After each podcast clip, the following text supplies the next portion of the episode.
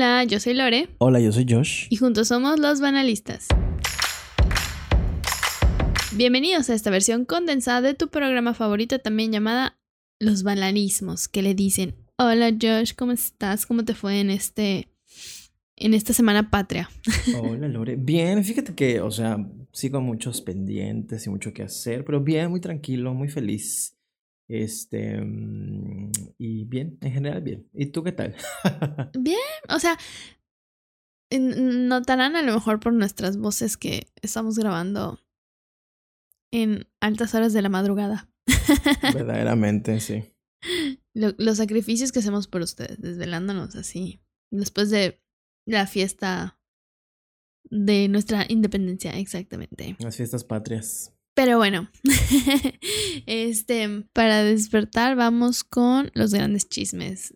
Eh, Josh, ¿cuál es tu banalismo de esta semana? ¿Qué es lo que no te dejaba dormir? Este, y que estuvo ahí en tu mente? Pues fíjate, Lore, que em, así como creo que la semana pasada o hace dos, hablaba como de una información de antaño que volvió a mi mente, que era lo de aquella foto. Muy throwback, como siempre. Exacto. Y ahorita otra vez muy vintage. ¿Por qué? Porque eh, pues esta semana estuve leyendo e investigando sobre la película que protagonizara nuestra adoradísima y consentidísima Britney Spears llamada Crossroads. Y me impactó porque este año, en febrero de este año, cumplió 20 años la película. Mi corazón. Entonces yo sí dije, Dios mío, Lore ya Creo que ya es hora de hacernos un chequeo anual. Verdaderamente, de todo. Este, entonces, eh, a raíz de eso, em, pues me encontré con ciertas noticias que obviamente se publicaron en febrero, pero que yo no había visto. Este, porque pues para esos entonces todavía estaba pues en boca de todo el mundo pop lo relacionado a Britney y este y el Free Britney y demás. Y, y, la verdad fue que este año como que pestañamos y pum, ya estamos en septiembre, casi octubre. Sucedieron 300 cosas y pues bueno, antes de comentarte la información que, que, estuve recabando y las cosas que me enteré, ¿tú viste esta película de Crossroads de Britney? Sí, obligué a mi hermano a acompañarme al cine porque pues éramos todavía muy pequeños. y no podía ir al cine sola, entonces este, arrastré a mi hermano al cine para verla. A un cine eh, completamente lleno sería una mentira. o sea, estaba ¿eh? completamente vacío. Solo estábamos nosotros y como, no sé, cuatro personas más en la sala del cine. fanáticos Seguramente era yo, aunque fíjate que no, no era yo. Porque yo no la fui a ver al cine. O sea, me acuerdo que no la fui a ver al cine. Que te quiten tu tarjeta de fan. Sí, no tengo una deuda con la historia de Britney, te lo juro. No sé por qué, estoy tratando de hacer memoria, pero no la fui a ver al cine.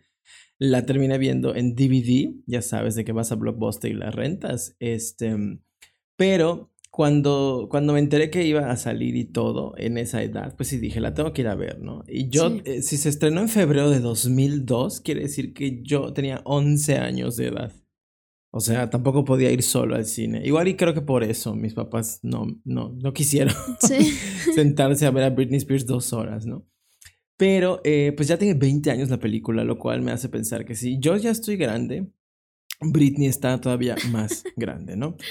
Entonces, a raíz de que se cumplen estos 20 años, pues eh, buscan muchos medios de comunicación a... Eh, ay, sí, muchos medios. Siento que es como cuando los influencers publican de que hay mucha gente preguntándome, exacto, y nadie, ya sabes, pero muchos medios de comunicación buscaron a la directora de, de la película, que eh, ahora te voy a dar el dato correcto y exacto de quién era, porque este, esta vez no quiero decir, no me acuerdo, o la que no sé qué, o cómo se llamaba. Hoy vamos a tratar de. El profesionalismo se hará presente. A todo lo que da. Muy bien. Exacto. Tambra Davis fue la directora.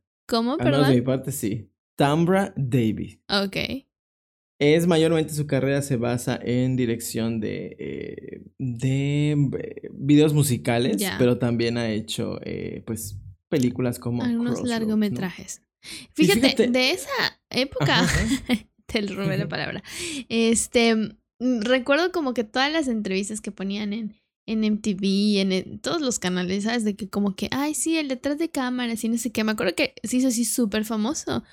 Una cosa toda mensa que el vato este que era su coprotagonista cuando iban a grabar la escena de Un Gran Beso, que comió cebolla o ajo, una de esas barbaridades, para provocar a Britney, ¿no?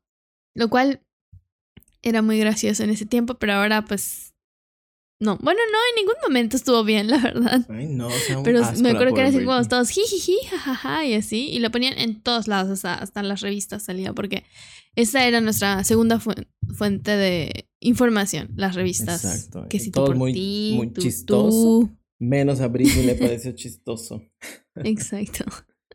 Pero fíjate, de esta, de, o sea, en que entrevistan a esta mujer 20 años después, le preguntan, ¿no? Este, pues ya pasaron 20 años, ¿cómo fue? ¿Cómo fue convivir con Britney? ¿Cómo la viste? ¿Realmente fue una buena actriz? ¿No se dejaba dirigir? ¿Le augurabas un éxito? ¿Hubo oportunidad de platicar sobre una segunda parte? Y pues mi adorada directora Tamra, pues contestó, contestó. Tú, o sea, supongo que la viste pues, a, a esa edad, ¿Te gustó la película? ¿No te gustó? ¿Te acuerdas? que aún para mis estándares de primaria le faltaba algo a, a la trama, más bien. Este.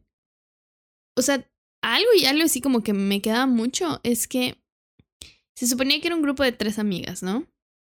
O eran tres conocidas que habían sido amigas y se habían separado por azares del destino la relación entre el personaje de Zoe Saldana y yo si voy a fallar es la otra chica que también salía en la película como que sí parecía más real pero Britney aunque era súper dulce no parecía tener la conexión con las otras dos chavas. Y creo que esto tiene mucho que ver con cómo se trabaja la química desde ya sí una base actoral. Entonces aunque se me hace cute ciertas cosas eh, la historia sí está muy flojita no o sea, como que dijeron, tenemos que hacer una película para Britney y no se preocuparon tanto. Aún así, creo que podría destacar el carisma de Britney. O sea, que sí iluminaba la pantalla cuando salía, aunque las escenas o sea, no tuvieran sentido ni razón. Entonces, la película no tan bien. Eh, el trabajo de Britney, pues sí, bastante eh, como con potencial, creo pero sí se notaba la diferencia entre quienes estaban preparadas como actrices mm. y quienes no. Exacto, la tercera, digamos, amiga es la actriz Taryn Manning, quien pues se hizo famosa eh, pues en Orange is the New Black, también fue protagonista de la película de Eminem, la de Age Mile. Y pues soy Saldana. No. ¿Salió? Ella actuó ahí, sí. Bueno, o sea, supongo que fue un papel así muy chirris, pero su Ah, bueno, sí, sí, sí, no, no, exacto, no. Es que me acuerdo de Brittany Murphy, pero no me acordaba de ella, pero ya. Ah, no, no, no, Brittany Murphy era la, la, protagonista. Ella sale así como de Palmera 14, creo. y pues ya en Orange is the New Black es que pues se hace muchísimo más famosa. Explota, claro, sí. Multipremiada y así, ¿no? Y fíjate, ahora que decías esto de que no se notaba como que, que había como de alguna manera buena química entre las actrices, soy Saldana, que pues llegó a ser igual una gran figura a partir de que se estrena Avatar, que ya tenía bastantes éxitos en su haber, pero cuando sale Avatar fue así de que todo el mundo quería entrevistarla. Y pues seguramente algún fan de Britney eh, le tocó entrevistarla y le preguntó, oye, Britney, Crossroads, tú trabajaste ahí, ¿qué onda, no? Y contó una anécdota, mi querida Zoe, bastante, bastante padre, ¿no? Que ella decía, en el set, o sea, la mujer era profesional. Era la primera que llegaba, era la última en irse, hacía lo que le decían, no se metía con nadie, era súper linda. Y la mayoría de las personas que han sido cuestionadas sobre cómo es convivir con Britney opinan lo mismo, ¿no? Como que es muy dulce, ¿no? Y por otro lado le preguntó esta persona a Zoe Saldaña, ¿no? Eh, ¿Has vuelto a convivir con ella? No sé qué. Y Zoe le dice, no fuimos grandes amigas, convivimos, fuimos muy buenas compañeras, no nos hemos vuelto a ver, pero en una ocasión en un vuelo eh, que tomaron juntas. Les tocó sentarse una al lado de la otra, casi casi. Y se pusieron a chismear de, ay, sí, Britney, ¿cómo va la vida? ¿Qué onda? Que no sé qué, el calor y no sé qué. y en ese momento Zoe estaba embarazada. Y Britney pues se da cuenta le dice, ay, ¿estás esperando bebé? Sí, que no sé qué. Y se pueden hablar. Así que de madre a madre, ¿no? Porque Britney pues ya tenía dos hijos. Ah, ok. Y se baja del avión Britney, la asedian los paparazzis y le preguntan, ¿no? ¿Con quién venías? Vimos que estabas en el mismo avión, no sé qué. Y Britney, inocentemente, revela, ah, sí, estábamos con Zoe Saldaña, nos pusimos a platicar, me habló de su bebé, que no sé qué. Y la prensa no sabía que Zoe Saldaña estaba embarazada, ¿no? Y Britney así muy oronda se fue y luego así de Britney Spears revela el embarazo de Zoe Saldaña. Oh, no. Y le vuelven a preguntar luego, eh, después de un tiempo, a Zoe y ella dice, pues se rió y nada más dijo, no, yo sé que Britney lo hizo sin malicia y pues yo jamás le dije, oye, ¿sabes qué? Esto es secreto, ¿no? Top secret. Y sobre todo porque eh, Zoe sabe que Britney tenía poco acceso o poco interés en ver todos los días noticias, ¿no? De, del mundo pop, entonces pues sabía que Britney no tenía tanto contacto con eso. Pero pues, ajá, como que no le agarró ninguna mala onda a Zoe, ¿no? Pero bueno, volviendo a Tambra, la directora, y sobre estas preguntas 20 años después, pues la directora dice que Britney se dejó, eh, pues, guiar muy bien, ¿no? Y es curioso ahorita que decías que la historia como que no fue tan potente ni nada, porque honestamente, y tomando en cuenta que Zoe Saldaña ahí, digamos, empezó como algo importante en Hollywood, y Terry Manning también, a partir de ahí, como que esa película o ese proyecto de Crossroads fue un semillero de talentos, porque adivina quién escribió la historia. ¿Quién escribió la historia? La mismísima Shonda Rhimes fue contratada Ah, para escribir Crossroads, que antes de esa película era alguien prácticamente desconocido. Sí, claro. La directora a través de pláticas con Britney, porque Britney quería como que fuera un equipo base, digamos, de puras mujeres, y pues le sugirieron a, pues entrevistarse con Shonda y pues salió muy bien la entrevista con Britney, con la directora y la contrata, ¿no? O sea, en realidad Britney fue la que decidió que esa era la que tenía que ser la guionista, ¿no? Entonces Shonda en ese momento no era tan famosa, pero aceptó. Y luego pero a la que, gente ¿cuánto que... fue? Un año, dos años después ya era la gran productora de Grey's Anatomy. Exacto. La gente que no sepa, Shonda es la mente maestra detrás de Pero- Scandal, pero de Grey's Anatomy. Que veo el ADN de, de Shonda en, en eso, ¿no? O sea, que le encantan los grandes. ¿cómo les dicen en España? Culebrones, como Exacto. el drama total. El dramón. Y, y me Sí, hiciste sí, sí. recordar un pequeño fun fact que el otro día estaba viendo como que eh, personajes que no sabías que estaban rel- relacionados con ciertas películas, ¿no? Por ejemplo, la de She Sold That, la película, la, la versión original de los 2000 o 90 Ajá. Eh, fue escrita también por el, el escritor y director del, del sex- sexto sentido, que ahorita se me acaba de ir su nombre, pero es, es ay, ¿cómo se llama? Es Sham, Shyamalan, es Shyamalan, se apellida Shyamalan, ¿no? Pero de por sí tiene un nombre muy difícil, así que Pues el escritor de Sexto Sentido es M. Night Shyamalan. M. Night sí. Shyamalan, exacto, gracias. Este, pero sí, o sea, hay, hay gente que en sus inicios igual y no podrías relacionarla con ciertos productos. Pero así que, pues, aquí un gran dato banalista con la participación de Shonda. De en la el Shonda. Un monstruo del guionismo, verdaderamente. ¿Quién, ta- quién también estuvo por ahí? Pues Zoe, estuvo Taring. Y pues no podemos olvidar la participación de Kim Cattrall como madre del personaje de. Britney, ¿no?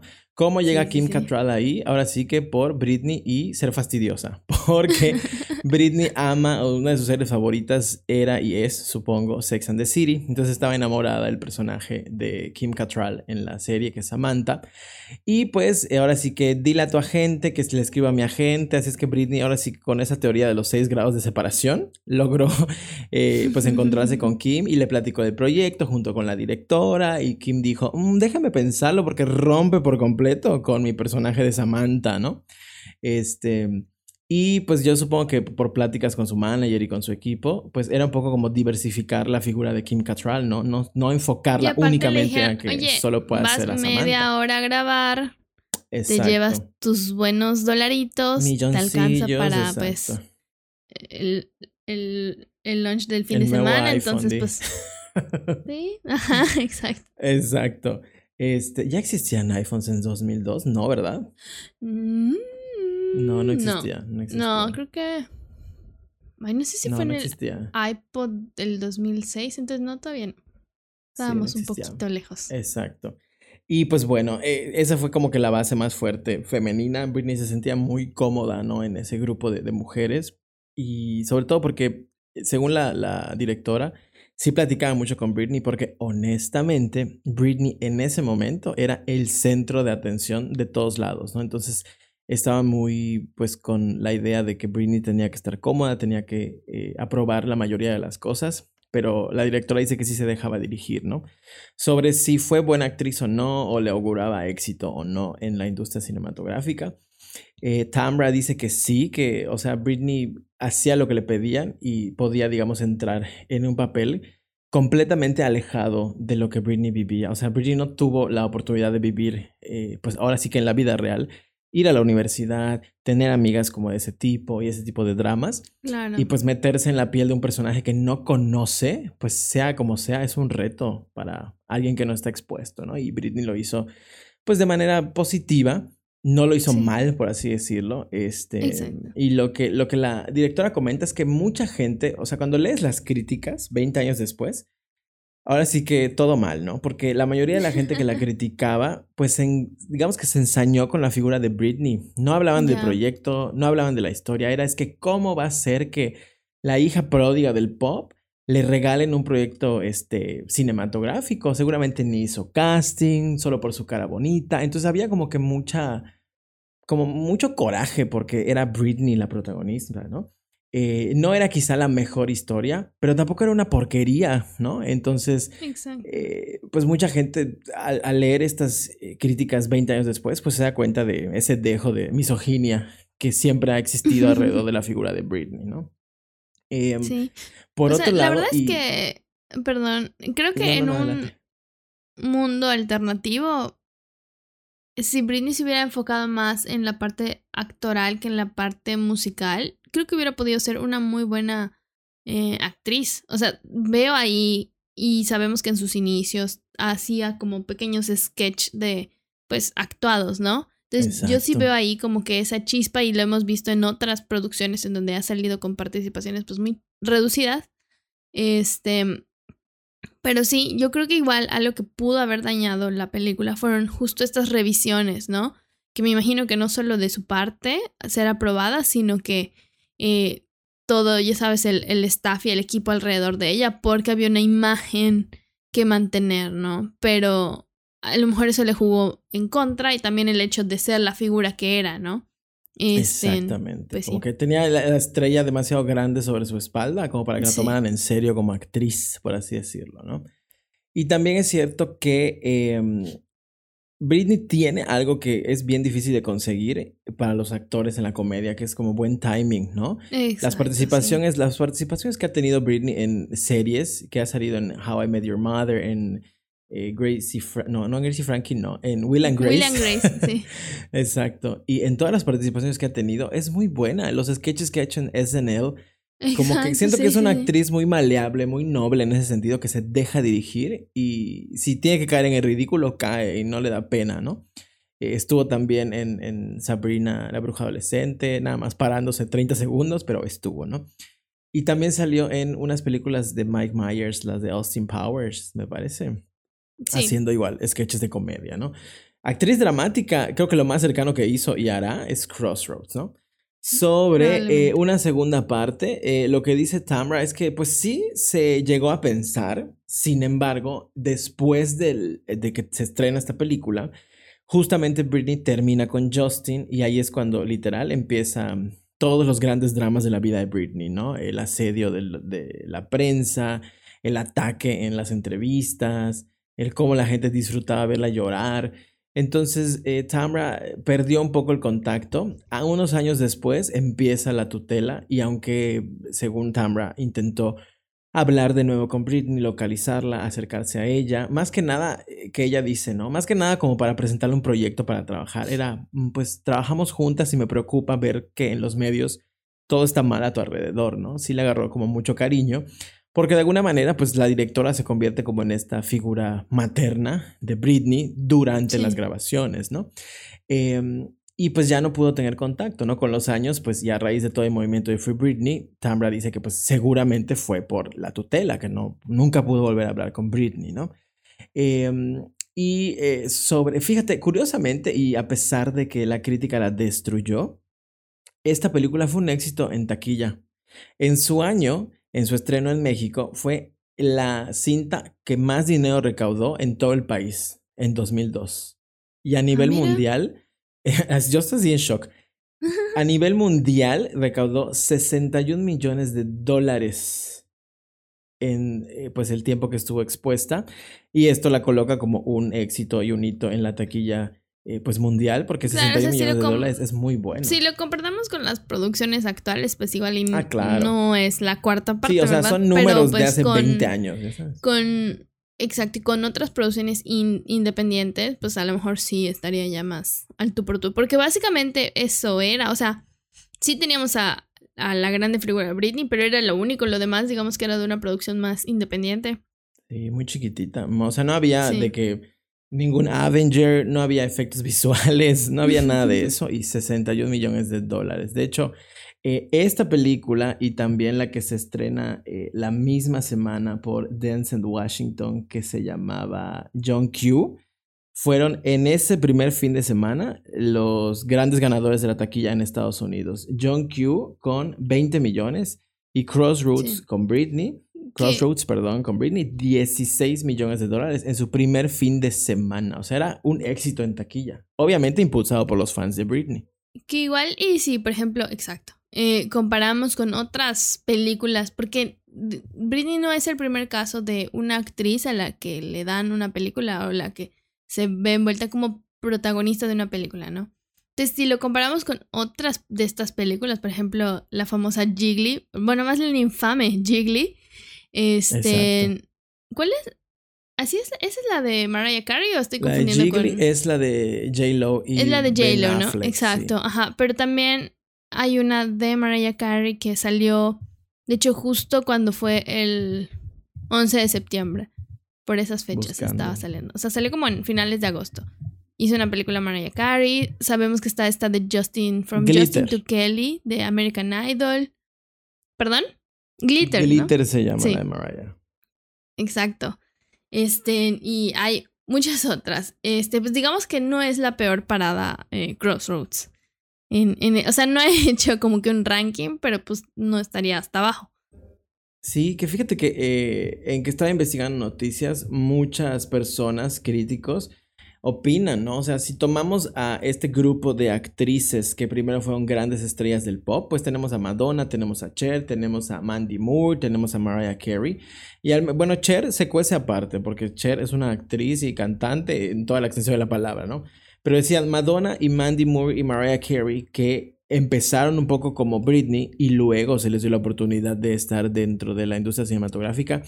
Al menos para la opinión de estos críticos en el año de 2002, no se podían comparar con lo que Britney hizo en la gran pantalla, ¿no? O sea, se ve que Britney podía tener éxito como actriz y no catalogaban, al menos los que más se centraron en el producto y no en la figura de Britney, no catalogaban a la película como mala. Era una película regular, o sea, ni siquiera era mala. No fue la gran cosa, pero tampoco, no sé, piensa en la peor película que has visto. No, tampoco la llevaban a ese nivel, ¿no? Lo que sí es que otra vez la figura de Britney, pues así como es amada, es odiada y en 2002 todavía más porque estaba en lo más grande y lo más alto de la cima, ¿no? Estos premios que eh, otorga un grupo de personas que son los Razzies nominan a Britney como peor actriz ese año, peor banda sonora, peor película, peor dirección, peor guion. Lo bueno y lo positivo es que Britney no los ganó, ni la película, o sea, tampoco fue lo peor. de- Hubo cosas peores ese año, por lo visto. Que aquí yo creo que igual también es un asunto como de, de rating y crear controversia, porque obviamente si dices que Britney Spears está nominada a peor soundtrack o peor canción, pues la gente va a levantar cejas, ¿no? Porque a todo esto creo que la canción, aunque la película haya sido, digamos, un 7 o un 6, la, la música, pues, cantada, interpretada, la canción de I'm Not a Girl, Not Yet a Woman, pues yo creo que es una de las canciones más icónicas de, de Britney. Exacto, que por cierto, esa canción la escribió Daido. Que Daido eh, volvió a ser famosa estos días por eh, el sacrilegio que le hicieron a la canción de Sí. Thank You de Bebito Fiu Fiu. A la gente que no sabe quién es Daido, qué es Thank You. Shame on you, Sí. verdaderamente. Pero fíjate, estaba buscando. Sí, o sea, insultaron a muchos artistas diferentes con esa. Y interpretación. fíjate que Daido, o sea, paréntesis cultural, siento que merece más fama. Es una gran cantautora. Gran cantautora. Sí, Ojalá que vuelva. sí. O sea, creo que tuvo un momento en los 2000 pero por alguna razón, pues la, la perdimos de vista y no sé qué pasó después. ¿Sabes? Sacó más discos, pero ya como que muy no tan famosos, ¿no? Pero bueno, estaba buscando más información sobre este tema de lo de Britney y según una página de internet especializada en las películas y el cine, em, pues era como muy contrastante el hecho de que mucha gente criticaba la película y por otro lado logró números taquilleros impresionantes. Fue la número uno en ese año en más de 13 países y eh, especialmente en América Latina y Europa. Y según esta página, que no eh, estuve investigando estos días, pero no hay como un dato oficial, Crossroads en México sigue siendo la película más taquillera de la historia. Ahí lo pongo en tela de juicios, porque según esta página, en México esta película fue la más taquillera. De los deseos. Este, pero, o sea, me pongo a analizar y al menos en México, la película más taquillera de la historia oficial mexicana es Nosotros los Nobles. Entonces, este dato de Crossroads no se me hace tan descabellado. Pero, este, pues obviamente esto eh, fue del año pasado, pero aún así, o sea, Avengers ya se había estrenado y demás. Pero según esto, Crossroads en México llegó a ser la película más taquillera de la historia. Supongo que para ese año, no creo que al día de hoy siga siendo lo mismo, ¿no? Pero pues sí, tuvo mucho más éxito taquillero. Seguiremos, seguiremos investigando. Exacto, ¿no? Y pues obviamente, eh, pues ya vimos un poco de qué opina eh, pues la gente que estuvo alrededor, eh, la directora, pero obviamente habría que saber qué opina Britney de su propia película. ¿Tú crees que le gustaba a Britney o le gustó lo que vio al final? Mm, yo creo que en su momento sí. Ahora no sé si la vuelve a ver. ¿Qué va a pensar al respecto? Pero igual y en su momento, pues sí. Supongo. Si no, no hubieran dejado que, viera la luz del día. Exacto. Pues fíjate, eh, el año pasado precisamente la entrevistaron. Ya ves que el año pasado pues estuvo yendo a algunas entregas de premios, algunas alfombras rojas. Y como ya se eh, iba a avecinar pues el cumplimiento de los 20 años de la película, alguien le preguntó, oye Britney, ¿qué huele con Crossroads, no? Y ella dijo, a mí sí me gustó, o sea, honestamente no creo que sea tan mala como todo el mundo piensa. Y si no te gustó, pues, fuck you. Casi, casi le dijo al, al entrevistador, casi, casi como a mi Lucía a Madonna, fuck you, verdaderamente. Y también, este, yo creo que esto es cierto porque en 2011 Britney saca una canción llamada I Wanna Go. Y esa canción siento que Britney dijo, yo voy a dirigir y yo quiero que se muestre lo que se me pegue la gana, ¿no? Y es como un devolverle de alguna manera a los paparazzis que tanto le han fastidiado, un, ¿cómo dicen? ¿Qué? ¿Su propia medicina o algo así? Porque se burla de ellos, los hostiga, los ofende en el video, obviamente, y dice pues cosas que ella siempre ha querido decir y en algún momento... Eh, en el fondo se puede ver como una marquesina de cine que dice Crossroads 2 o Crossroads 2 Cross Harder, ¿no? Como la segunda parte de Crossroads, ¿no? Que pues no estaría mal. Yo sí iría a ver Crossroads 2, porque pues Britney ni es tan mala actriz, la película no es tan horrenda como, otra, como otras que hemos visto. Y lo que me impactó, te digo, estos días fue que acaba de cumplir 20 años mi Britney de haber protagonizado su primera película. Semillero de talento, Shonda Rhimes, Zoe Saldaña. Claro la mismísima Britney. Y pues ojalá que mi, mi Tambra logre contactarse con, con Britney para ver si van a hacer la segunda parte. Pero pues esperemos. Veremos. Los mantendremos informados también de, de, eso. Y creo que vamos a tener que abrirte una sección en los banalismos que sea noticias del pasado de Britney. Exacto de Britney y de quien sea, vamos a ir viendo. Y nada más ya para finalizar, justamente en el marco de esta, eh, del estreno de esta película que se hizo, o sea, el estreno oficial mundial universal, eh, la presentación de la película fue en Madrid. Y este, días después o durante ese año, eh, Britney estuvo en los Billboard y cantó completamente en vivo I'm Not a Girl, Not Yet a Woman. Ese video, ese clip, es uno de los momentos dorados de la carrera de Britney porque eh, pues ahora sí que canta como nunca antes la habíamos visto en vivo y creo que fue de las últimas veces que realmente le abrieron el micrófono a mi Britney. Búsquenlo por ahí. Billboard, Britney Spears, I'm not a girl, not yet a woman. Y pues nada, este fue mi banalismo. Muchas gracias. Buenas tardes, buenas noches, buenos días, buenas madrugadas. qué hermoso, qué hermoso. De tu lado, Milo. Bueno, de mi lado tengo un banalismo ya más formal, pero tengo un mini banalismo de Britney relacionado, bueno, no relacionado con lo que dijiste, pero pues como tú abriste el escenario para hablar de Britney, pues lo continuaré. Exacto, adelante. Eh, no sé, me imagino que sí, viste pues que Britney otra vez fue noticia esta semana. Así es, por, por los motivos que no me gustaría que lo fuera, pero sí lo vi. Hay mucho que decir al respecto, pero adelante. Sí, o sea, y, te digo, este no es como mi, mi banalismo como tal, pero eh, creo que pues sí hay que hablar sobre la complejidad de las personas a las que seguimos o de las que somos fanáticos y fanáticas. Eh, Britney pues fue tendencia esta semana a través de un comentario pues digamos desafortunado gordofóbico. Exactamente, ¿no? En el que pues en algún momento, bueno, publicó una imagen en su Instagram que decía que si te quieres ver delgado o delgada, anda con personas gordas, ¿no? Y en el caption o en el texto que acompañó a esta imagen, eh, pues hacía algunas referencias un poco, un poco extrañas sobre cómo este eh, implicaba, ¿no? Que si ella hubiera tenido a los bailarines que tuvo Cristina Aguilera en sus giras, ella se hubiera visto mejor, ¿no? O sea, dando a entender de cierta forma que a lo mejor pues eran como pues de mayor corporalidad, que eran gordos o lo que sea, ¿no? Eh, vinieron las críticas de fans y de, y de no fans también, porque pues así son estas cosas ahora.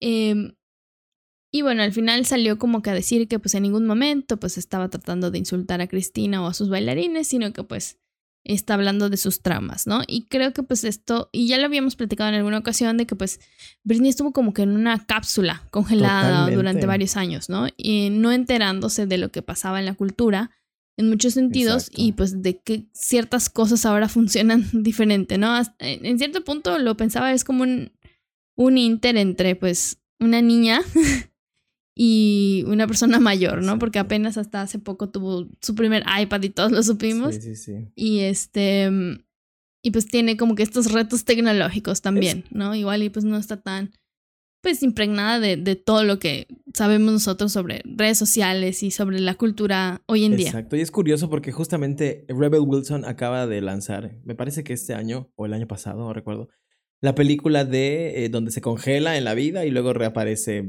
20 años después, ¿no? Y justamente ella, la, el personaje es muy fan de Britney Spears y recrea el video de Baby One More, de, Crazy. Y curiosamente es un poco lo que podríamos pensar que le pasó a Britney. Estaba atrapada en una burbuja y la liberan y es como no entiende qué está mal, qué está bien. Honestamente, y ahora sí que fuera máscaras, hace 20 años, hace 15 años, Quizá, no sé si tú o probablemente yo hubiésemos pensado similar a este discurso, ¿no? De rodeate de gente más fea o rodeate de gente más gorda para verte más delgado, para verte más guapo o guapa. Y era, entre comillas, aceptable, ¿no? El camino que hemos recorrido a la sociedad nos ha, hecho voltear a ver atrás y decir, no, esto es inaceptable, esto está mal, esto no debió de ser así.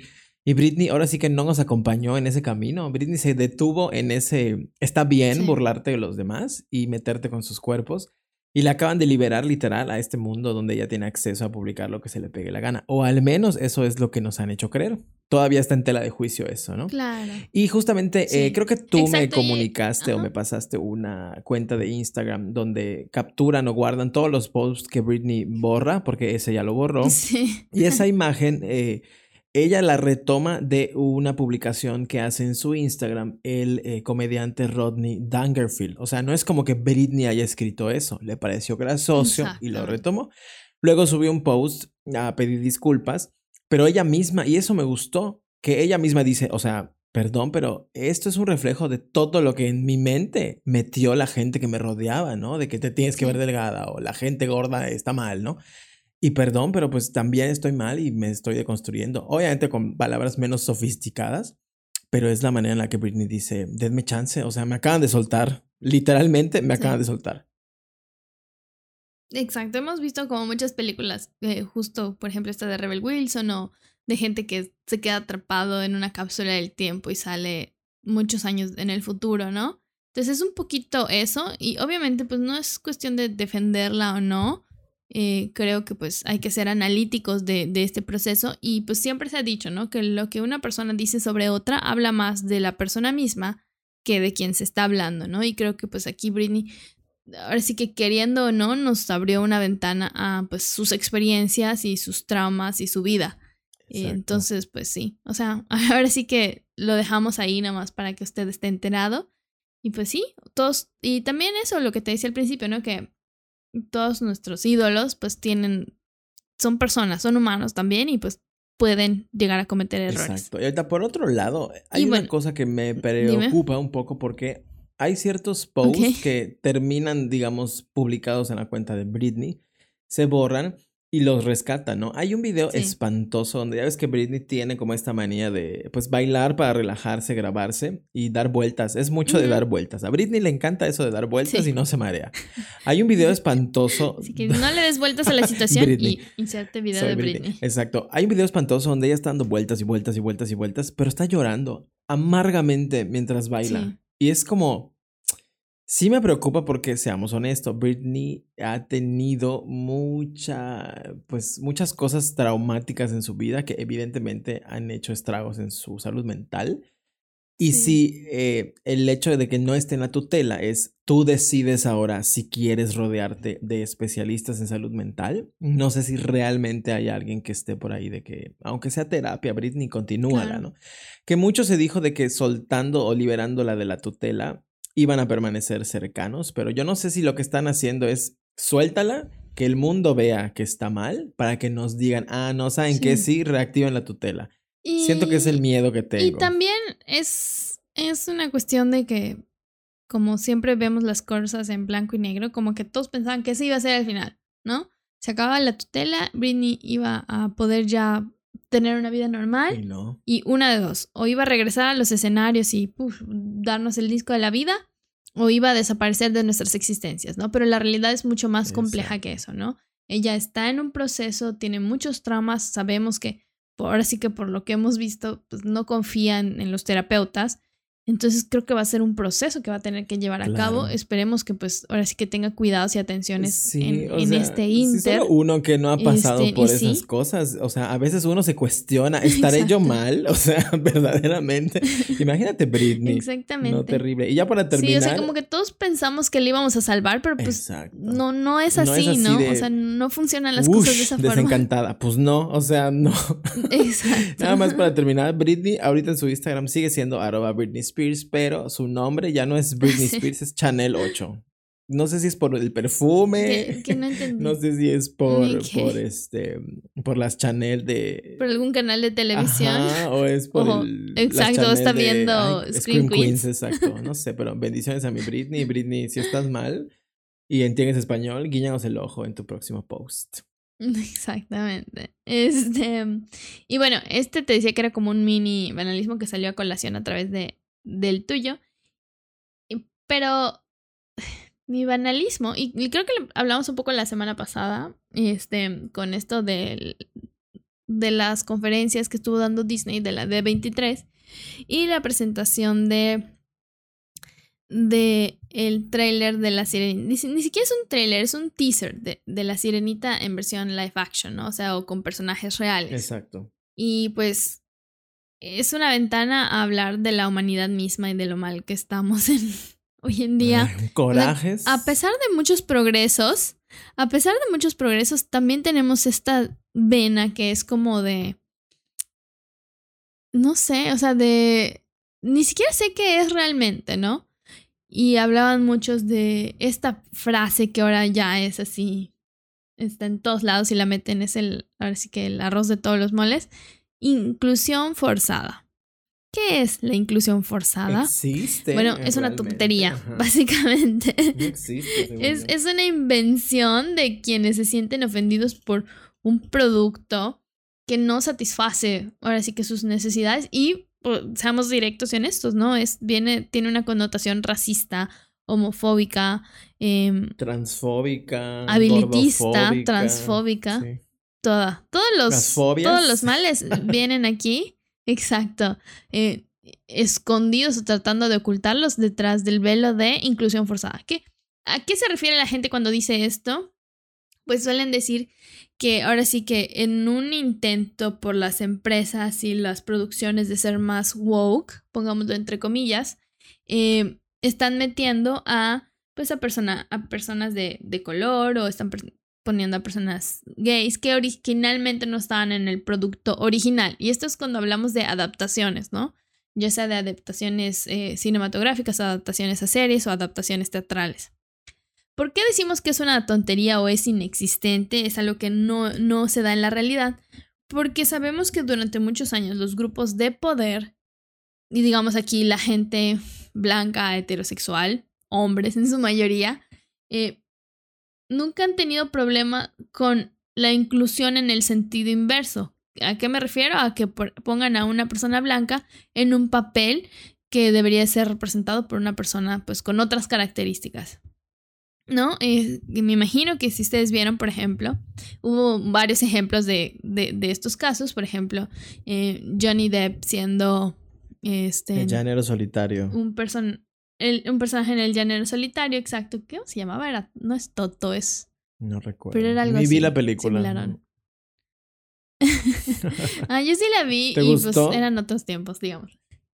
Me gustaban ciertas partes y pues salía ahora sí el canceladísimo Army Hammer. Este, creo que había un intento por ahí de hacer algo y pues se quedó como que a la mitad. Este, y bueno, después de este pequeño paréntesis, eh, por ejemplo, Emma Stone haciendo el personaje de una nativa hawaiana en esta película que ni voy a mencionar porque uno no me acuerdo del nombre y dos no se lo merece. este, y pues también Johnny Depp haciendo otros personajes que son latinos o que son este, de diferentes índoles que no le corresponden realmente, ¿no? Sabemos que, por ejemplo, Scarlett Johansson con esta, que fue muy sonada, ¿no? Esta, la vez que pues interpretó a un personaje que era originalmente asiático en una adaptación que creo que era de, una, de un manga, ¿no? O un videojuego, algo así, no, no recuerdo muy bien. Este, y pues hemos tenido varios casos. Algunos sí han tenido cierto sonido. O sea, tenemos las adaptaciones de Dragon Ball y de este Avatar, pero no el Avatar de James Cameron, sino el Avatar de las caricaturas, el último maestro del aire, que pues obviamente no siguió las descripciones de los personajes y al parecer pues a nadie le importó demasiado realmente, ¿no? Este, pero cuando es una persona de color o cuando es una persona pues con otras características, vienen estos temas de inclusión forzada. Pasó, sí, recientemente con la sirenita. Ha pasado con otros personajes, pasó en El Señor de los Anillos, pasó en la nueva serie de eh, The Game of Thrones, esta de, The House of the Dragon, donde había un personaje pues que tenía una tez negra y decían que cómo era eso posible. O sea, ninguno de esos personajes, ninguno de esos seres son reales o existieron, no son biográficos. y si aún así lo fueran, ¿cuál es el problema con mostrar una interpretación diferente a ello, no? Decía eh, justamente el actor pues al que se le pues, ofendió y se le criticó por esto, decía, o sea, estos fans pueden creer que hayan dragones volando el cielo y escupiendo fuego, pero no pueden creer que haya una persona de color negro en hace años, ¿no? Cuando pues mm. igual y de ahí venimos todos. o sea, tenemos esas mismas, o sea, somos lo mismo, ¿no?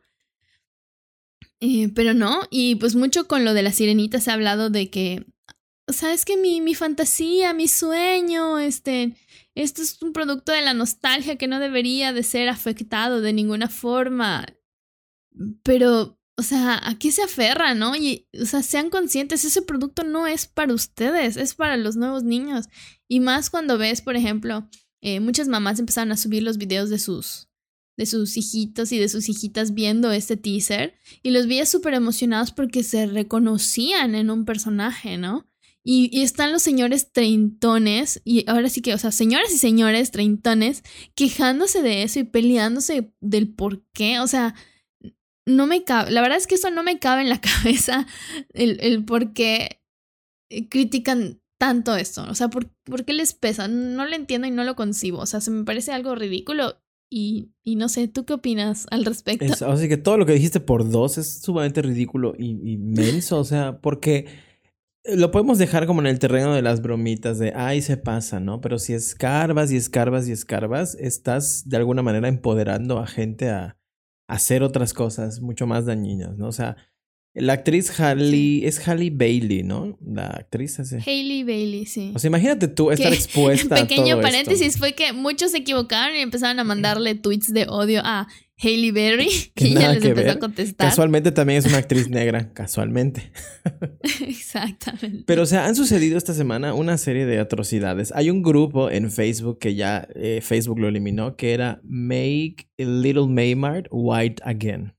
Así de ridículo, ¿no? Ay, Dios mío. Uno de los primeros posts era, eh, pues, la icónica imagen de Ariel saliendo de la piedra cuando una ola, digamos que choca con la piedra y atrás se le forma como una especie de, de aura de agua. Esa, pero mal pintarrajeada como negra, ¿no? Entonces es como, ¿really? Hubo otro caso de una persona que lo que hizo fue someter la imagen que vimos en el pequeño teaser de esta versión live action de la actriz saliendo como a la superficie, eh, donde se le ve el rostro y demás, eh, la pasó por una inteligencia artificial para convertir a la actriz en una actriz caucásica, blanca y demás, ¿no? Y la publicó, ¿no? Entonces ya la eliminaron igual. Pero son ese tipo de cosas que es por... Para empezar, a ver, señoras y señores, no nos gusta ser intensos, pero vamos a hacerlo. Las sirenas no existen y si existen todavía no hay evidencia. Uno, no sabemos si son blancas, morenas, verdes, azules, moradas, no lo sabemos, ¿no? Y en otro, eh, o sea, y en, o sea, por otro lado es, ok, viste la película original de Disney, pero pues es la manera en la que Disney se la imaginó en ese momento. Hoy por hoy, pues se la puede imaginar de otro color, ¿no? Y hemos hablado mucho de eso, ¿no? O sea, es un producto de la imaginación para empezar. Y en segunda, pues también se adapta al medio. Obviamente, en, en La Sirenita, en dibujos animados, pues era, o sea, el cangrejo tenía ciertas características que no va a tener en el live action. Eh, Úrsula era un pulpo, o sea, que contraten a un pulpo, ¿para qué contrataron a un ser humano para este, eh, interpretar el personaje, no? O sea, tontería al, actor de. ¿Cómo se llamaba esa película? El documental ese de My Friend. Que ya murió el. el Bueno, ese. El, Octopus Friend, una cosa así. este, pero, o sea, es ilógico que pidan. Eh, ahora sí que, que, fidelidad de un producto que viene de la imaginación. Exacto, es ridículo, o sea, verdaderamente ridículo. Además, ah, no, no, no. Ahora sí que estuve checando en TikTok una cuenta que me encanta. Eh, creo que el usuario es Nena Monstruo, algo así, pero siempre habla como de temas literarios. Y pues incluso venía a desbancar aún más todas las quejas de todos estos. Eh, ahora sí que generación de hipercemento, ¿no? Que decía que. Eh, o sea, a todos los que se quejan de eso y, también te hablan de la obra original de la novela de, de Percede. Esa novela el personaje de la sirenita estaba inspirado en una persona gay. Es lo que te dice. Que, o sea, ahora sí que todos esos intentos donde, por ejemplo, eh, la sirenita veía a, su amado casarse con una mujer, pues era esa representación de que la sirenita era un hombre gay que pues estaba viendo cómo su ser amado pues se quedaba ahora sí que en la parte del exacto, ¿no? Por las costumbres de la época, ¿no? Que, que pues no era aceptado pues eso. Entonces, pues si no, hacia esa nos vamos, pues hubieran puesto a, un, a una persona gay a interpretar el papel de la sirenita, a ver si les hubiera gustado tanto la fidelidad al producto original, ¿no? Exacto, y es como toda esa gente que utiliza sus teléfonos para publicar de que no está mal porque eh, Ariel es blanca y pelirroja y bla, bla, bla, y no sé, si hubiese metido un personaje homosexual, igual se quejarían de eso. Y es como, a ver, señoras y señores, usted no podría estar tuiteando o facebookeando desde su lugar donde esté sentado si no hubiese hombres y mujeres negros y hombres y mujeres homosexuales. ¿Por qué? Porque la gran mayoría de los avances y la gran mayoría de las cuestiones estéticas vienen de mentes afroamericanas y vienen de mentes homosexuales. Entonces es como, el Internet prácticamente lo inventó un gay, señoras y señores. O sea, vean Código Enigma y siéntanse con cara de payasos, verdaderamente. No, no entiendo, de verdad. Si investigara un poco la gente, se daría cuenta de que, ¿qué estoy haciendo? O sea, ¿por qué estoy cayendo en la ridiculez? Al final de cuentas, si no te gusta, no lo veas y no participes de esa conversación. Es mucho más sano. Eh, ahora sí que, pues, guardar silencio. O sea, la verdad es la forma más fácil en la que puedes evitar dañar a otro grupo de seres humanos. O sea, no digas nada y ya está. ¿no? Exacto. O sea, ¿cuál es? ¿Qué? qué? No entiendo. ¿Qué argumentos tú has escuchado de por qué no debería serla o has leído de por qué la sirenita no debería ser negra? Eh, eh, creo que el más famoso, el más sonado hasta ahorita es por que la falta de pigmentación al ser un ser que vive en el fondo del agua. Hay pescados negros, o sea, por Dios. Que hay pulpos negros. Sí, o sea, no. Qué estupidez. Yo creo que el que no más. concibo. Además, se supone que las sirenas sí salen, ya Para sabes. empezar, o sea, son las que más. vivir. se Ese es el chiste de las sirenas. Sí, o sea, y si, no sé, si tomamos en cuenta que nadie ha visto una sirena, podemos ver el caso de Harry Potter. Las sirenas de Harry Potter hubiesen metido una así en CGI, Como monstruosa. azules, Sí, ¿no? que es así, monstruosa. Así, ahí está su sirena, no que la querían fiel a la original, ahí está. Porque Ariel, la blanca pelirroja, no es original. O sea, me refiero a que nadie vio a Ariel en la vida real O sea, para no dibujarla. tendría nariz, tendría branquias, o sea, sería así una cosa, pero Monstruosa. terrorífica. Verdaderamente, ¿no? Pero es otra vez, yo creo que tiene que ver con este discurso de representación. Esa es la palabra, representación. Bien lo decía este Lizzo hace unos días que ganó un premio. Ella decía, no, yo cuando estaba niña, pues quería ver a una mujer gorda, negra, recibiendo un premio. Y con los años entendió, según ella, que nadie iba a hacer eso si no es ella, ¿no? Y el hecho de ver a personas que se parecen a ti representadas en espacios pues meramente eh, protagonizados por caucásicos, de alguna manera, y aunque no te des cuenta, sí te cambian de, algu- de alguna forma el chip, ¿no? Y lo vimos con estos videos de niños y niñas, pues que son afrodescendientes, viendo este tráiler Sí. y sorprendiéndose de mamá es negra o mamá se parece a mí o mamá no puedo creer que sea ella, ¿no? Porque seamos honestos, en nuestra infancia la mayoría de los personajes de las eh, películas animadas eran blancos, caucásicos, no había latinos, no había Sí. nada de eso. Me va a O encantar cuando se estrene La princesa y el sapo y la pongan blanca. Lo voy a aplaudir porque es jugar con eso. La princesa no existe, ya sabes, es qué padre, ¿no? Claro, o sea, sí, no. Uno tiene que hacer o tenías que hacer cuando pues eras niño estos procesos de de recrear o adaptar en tu mente un personaje que veías, ¿no? O sea, por ejemplo, la verdad es que yo nunca fui fan de las princesas, pero digamos que si yo me quería como proyectar como eh, Bella de la Bella y la Bestia, pues tenías que hacer en tu mente esas adaptaciones, ¿no? Porque pues no tienes esas las características que tiene Bella, digamos, ese ejemplo. Y justo también venía, la menciona porque hacían una crítica de eh, la interpreta- interpretación de otra Emma, Emma Watson, en el papel de Bella, que si bien sí tiene las características físicas, hasta cierto punto de este dibujo, eh, no, carecía de una cualidad que es muy importante en la interpretación de estos productos de Disney, que es que no tenía voz para cantar. Exacto. Y en muchos, o sea, en la- esa producción, pues sí se tuvieron que hacer ajustes para pues poder tenerla a ella. ¿Y cuál es la diferencia? Que Hale tiene un antecedente de, de cantante, ¿no? Ha hecho discos junto a su hermana, este, está apadrinada por, amadrinada por Beyoncé, la misma Beyoncé. Entonces, ¿a qué le das? O sea, crédito también, ¿no? O sea, si al talento o solo, ah, se parece, o sea, no funciona así, ¿no? Menos en un producto pues, cinematográfico de esa envergadura. Sí. Y otra cosa es que, este, no, no solo esto pasa, o sea, tenemos este caso que es el más reciente, pero pasa en todo últimamente. Eh, hace poco salió un personaje en el cómic de Spider-Man, no recuerdo exactamente su nombre, pero pues era un, este, el personaje es una chica que no sé si es no binaria o es otra también, pero bueno, es una chica que está en silla de ruedas. Pero no en ningún momento te dicen, no sé, que tiene las piernas amputadas, sino que tiene una enfermedad en la que a veces está en silla de ruedas, ¿no? Y pues cuando tiene el poder de, eh, de, de ser Spider algo, no recuerdo bien, pues sí puede balancearse, ¿no? Y venían todas las críticas de estos vatos que decían de que cómo puede ser Spider-Man si no puede caminar, o sea, ¿en dónde dice?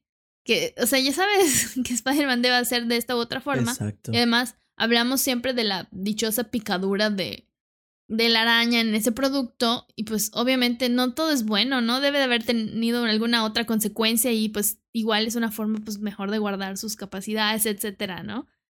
Este, se me hace ridículo lo que algunas de lo que algunas personas se quejan en este mundo. Totalmente, y es como se quejan de que nosotros nos quejamos por cosas cuando ellos son los que nos sueltan a sus tótems, ¿no? Entonces es como renovarse o morir verdaderamente, me parece ridículo. Y a mí me encanta, o sea, que pongan lo que quieran y lo que hagan, porque es como una nueva versión de todo, ya sabes, no tiene que ser idéntico. O sea, sí, obviamente te da nostalgia, pero hay que renovar. Por ejemplo, exacto, ¿no? La, semana pasada yo me quejaba de que fuera el mismo producto, ¿no? O sea, como que eso me causaba pues cierto pesar en el live action, ¿no? Pero luego pues también entiendes esta parte de que, bueno, igual, y eh, con esta diferencia, yo justifico más, mucho más, la existencia de la sirenita que de Pinocho, la verdad.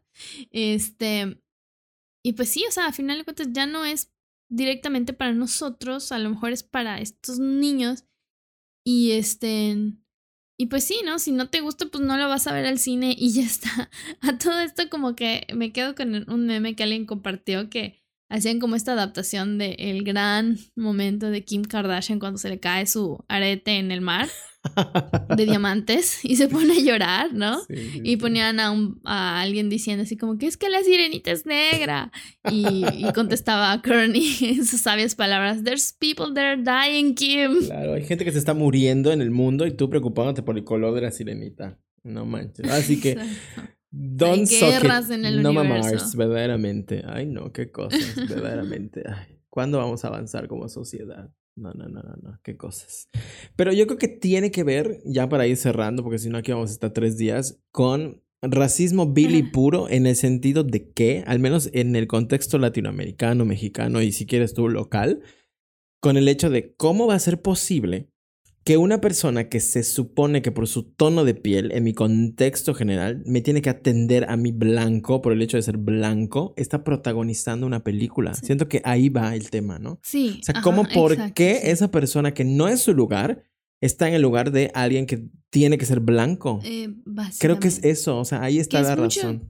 del status quo, ¿no? O sea, de cambiar, ¿no? ¿Y por qué estos señores están tan ofendidos y molestos con esto? Porque no conciben o no pueden ver que alguien que no sea el estándar que ellos han impuesto a lo largo del tiempo a través de actos horribles se esté rompiendo, ¿no? Porque, eh, como tú dices, ¿no? Alguien que ellos figuran que debería estar a su servidumbre está siendo un rol principal. Exacto. Si tan solo con Yalitza no se lo perdonaron, ella representando un personaje que sigue adscrito a esos digamos, estándares mal hechos de la persona morena que tiene un origen humilde, tiene que ser servidumbre, ella representando un papel, ni así se lo perdonaron porque caía en, no es que... Porque era un protagónico, Exacto, y es morena, como una morena mexicana, aparte de origen indígena, que no habla inglés, está al lado de, eh, eh, no sé, Lady Gaga cenando en Hollywood, ¿no?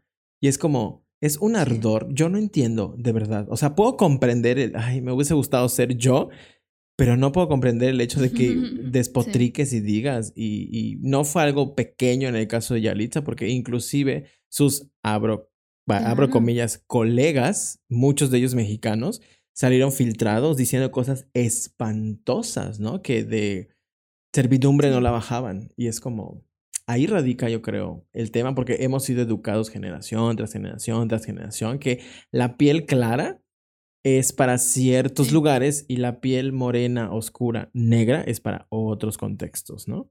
Y... Que era lo que te decía la otra vez cuando hablábamos de este actor Tenoch Huerta, ¿no? Que eh, decía que esto no solo es, o sea, punto dañino para su carrera, sino que es dañino a nivel general de la sociedad, porque mientras no dejemos de ver a estas personas en roles secundarios, o sea, como que ahora sí que dependiendo de tu tono es como te van a tratar, es, o sea, no, no podemos avanzar, ¿no? Y pues se cometen muchas injusticias a raíz de eso. Hay gente que sigue en la cárcel por delitos que no cometió, más que tener, haber nacido con un color de piel más oscuro, ¿no? Que el socialmente reconocido. Exactamente. Y ni toda la gente blanca es mala, ni toda la gente morena es buena, hay de todo en la viña del Señor. Pero lo que sí es cierto es que hay gente que como que el hecho de no estar expuesto a esto no se da cuenta de que existe. Yo conozco a alguien que no podía creer que la homofobia existía, porque en su contexto cercano eh, a la gente LGBT la Claro. super aceptaban.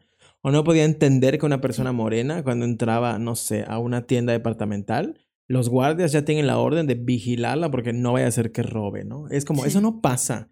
Y el contexto de esa persona, o sea, no es justificar, pero lo puedo entender, ¿no? O sea, no estar expuesto a algo hace que no lo veas en tu panorama cercano, ¿no? Pero pues bueno, yo creo que el tema es eh, educarse, tengan la responsabilidad de educarse y no pedir, porque aparte, eh, o sea, sí lo vi mucho en Twitter de, ok, explícame por qué sí. A ver, aquí no venimos a educar a nadie, cada quien es responsable de su propia educación y si quieres aprender y si quieres deconstruirte, pues chambéale, ¿no? Pero sí, o sea, tener las ganas y el compromiso de salir de esos malos patrones que venimos arrastrando desde que nacimos es responsabilidad de cada uno. Pero bueno, con esto cierro porque si no, nos va a amanecer. Sí, o sea, es que los corajes de veras que hace Uy, uno qué horror. con estas personas. Pero sí, hasta aquí llegamos el día de hoy con los banalismos. Este, como siempre, una mezcla de todo, ya saben que así somos nosotros.